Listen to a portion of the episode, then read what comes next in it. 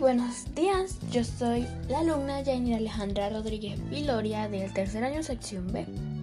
El día de hoy hablaré un poco sobre la importancia del ahorro y la inversión, que muchas veces estamos como que muy informados en esto, así que empecemos. En la sociedad de hoy existen muchas personas sufriendo por dinero. Lo interesante es que a veces no se debe necesariamente a tener bajos ingresos, sino porque un porque existe un pésimo manejo del mismo. ¿Cuántas veces hemos escuchado frases de amigos o familiares como que no llego a fin de mes? Maldita pobreza. Y si me retrasan el pago, estoy frita. De hecho, la mayoría de personas vive así, da mucha pena. Y lo peor es que es tan común y piensan que es una vida normal. En realidad, seguir por ese camino es dirigirte a una vida de desdicha y ansiedad para ti y para tu familia. Las costumbres del gasto excesivo y falta de educación sobre temas como el ahorro de dinero, inversiones, ingresos pasivos, compras de activos, entre otros, ha llevado a muchos más a pasar la vida sobreviviendo el día a día en vez de vivirla en paz y tranquilidad. El dinero siempre ha sido más que un problema en cualquier otra cosa para muchos, pero felizmente es algo que se puede solucionar con un poco de educación financiera y sentido común.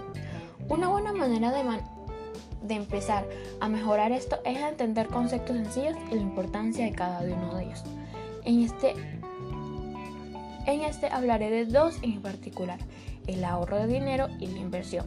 El ahorro es guardar una parte del dinero que se obtiene o se dispone, mientras que la inversión es la cantidad de capital o dinero que se emplea en adquisición de, negocios o bienes con el fin de obtener beneficios. A continuación, explico varias razones por las cuales hoy en día es sumamente importante ahorrar e invertir dinero. Primero encontramos la salud. Empezaré con, la salud, ya que creo que es uno de los factores más importantes a mencionar en este artículo. Si te das cuenta, en la mayoría de puestos de trabajo piden como requisito tres cosas básicas. Buena actitud, habilidad de trabajar bajo estrés y ser multifunción. Esto permite a las empresas poder sacar un mejor retorno en la inversión que hacen en su salario mensual. Tu jugosa gratificación se podría decir. CTS, bono, seguro de salud y utilidades en casos que existan. Con estos tres requisitos que pueden aseguran que puedes trabajar hasta tarde, poniendo el 110% sin quejarse y a la vez le das libertad a ellos de asignarte cada vez más tareas y funciones. Si no cumples expectativas, puede que te despidan y otro te reemplace.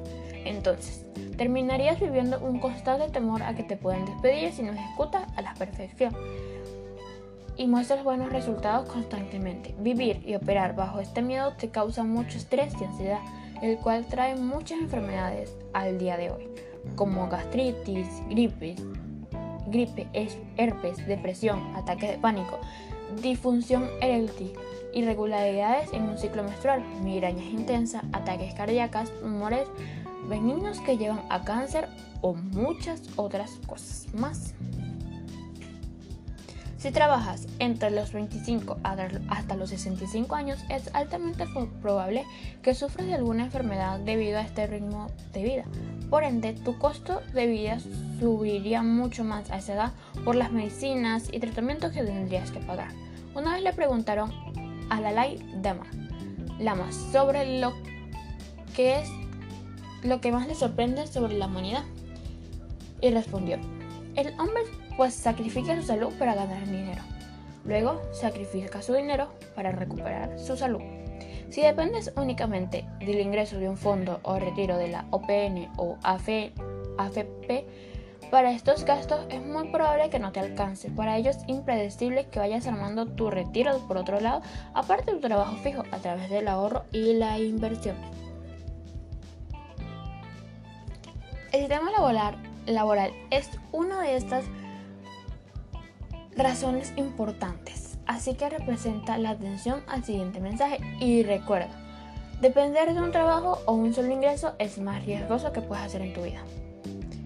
Por un lado tienes la cantidad masiva de profesionales que salen cada vez de universidades e institutos. Esto básicamente quiere decir que cada año salen miles de personas capacitadas, más jóvenes que tú, y dispuestas a trabajar por un salario mucho menor al que estás ganando.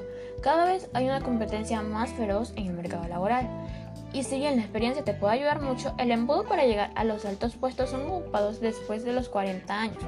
Es cada vez más chico. Si no has tenido una historia laboral impecable o invertido en maestrías carisma, sería muy difícil que te mantenga y no te vuelvas obsoleto.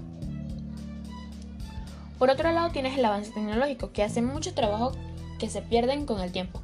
Cada vez más máquinas y robots son creados para hacer lo que hacemos nosotros los humanos. Si te dado cuenta, aún anda visita una fábrica y fíjate en cuánta mano de obra queda y cuántas máquinas los han reemplazado. Anda al aeropuerto y fíjate cuántas máquinas te imprimen el ticket electrónico o te revisan el pasaporte. ¿Cuántas personas te cobran peajes?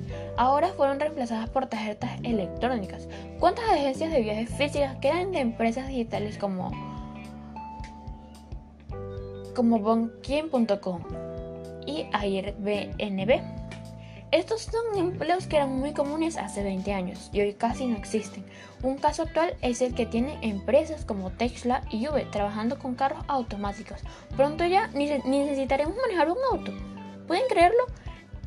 Es hora de preguntarte, ¿qué tan lejos estás de una máquina que reemplace y ya no puedas contar con ese ingreso fijo de tu trabajo? Ya no es un tiempo donde tu trabajo estable puedes pagar las cosas necesarias para vivir tranquilo, mantener una familia y a la vez tener un balance entre vida laboral y privada. Esta competencia extrema y cambios tecnológicos te obligan a sacrificar una cosa por la otra para mantener un buen estilo de vida. Aún así, puedes ser reemplazado en cualquier momento. Tus habilidades y experiencias pueden convertirse en obsoletas. Lo ideal es que tomes acción desde que recibas el primer salario ahorrando e invirtiendo para no depender de un solo ingreso en el futuro, cosa que es muy importante, tomemos en cuenta eso. También tenemos las tarjetas de crédito. Las tarjetas de crédito son el peor enemigo presentado como un mejor amigo para aquellos que no saben utilizarla.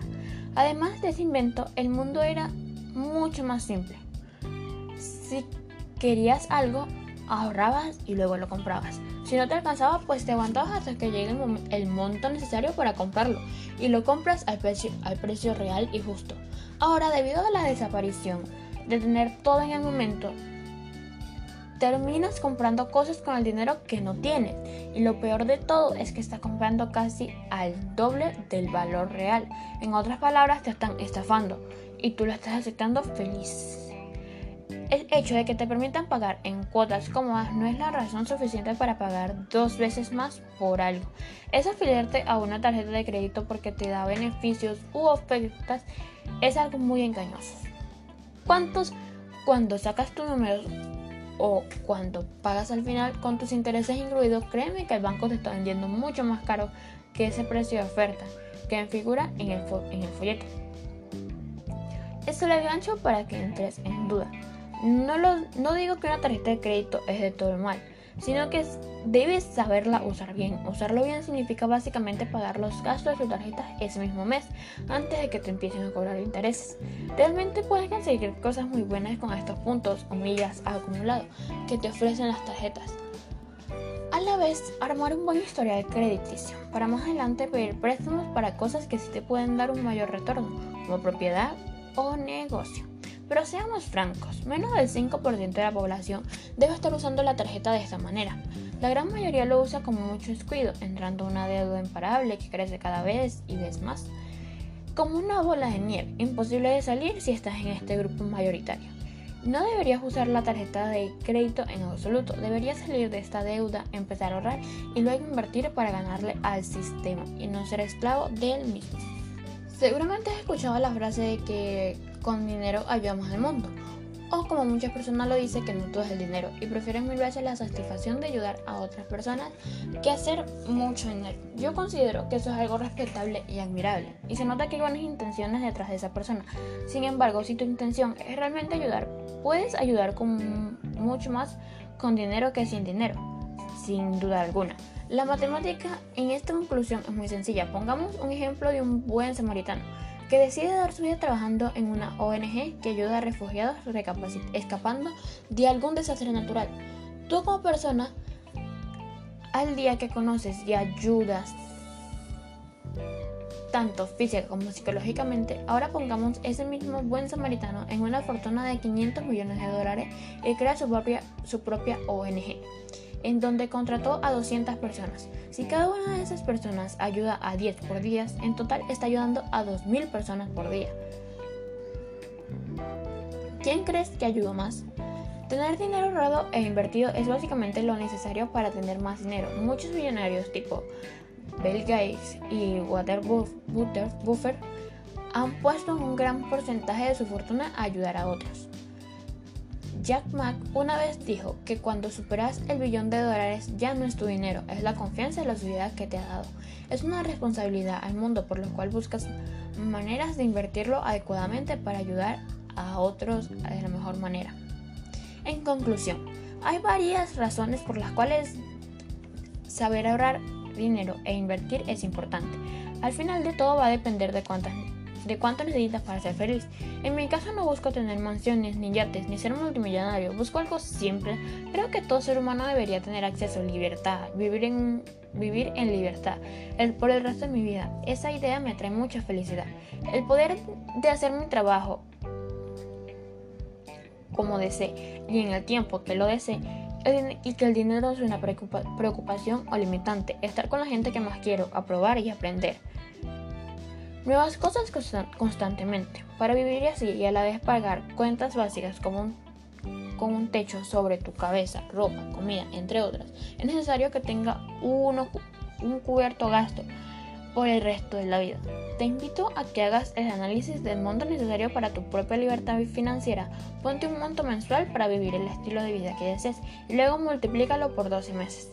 Luego por años de vida que esperas seguir viviendo. Y si ya cuentas con este monto de dinero o activos, te felicito. En el caso contrario, ¿qué esperas para empezar a ahorrar e invertir? Muy interesante, ¿no? Ahora, ya todo esto tenemos que tomarlo en cuenta. El ahorrar e invertir son cosas que son muy necesarias, ya que si tú ahorras puedes invertir en tu propio negocio. Como ya lo mencioné, no te preocupas tanto porque te desgastas, tú puedes poner el tiempo en que trabajas y cuánto recibes, ya que como se dice, tú eres tu propio jefe. Y bueno, espero que esto les haya servido de mucho y los veo en una próxima edición. Bye, bye.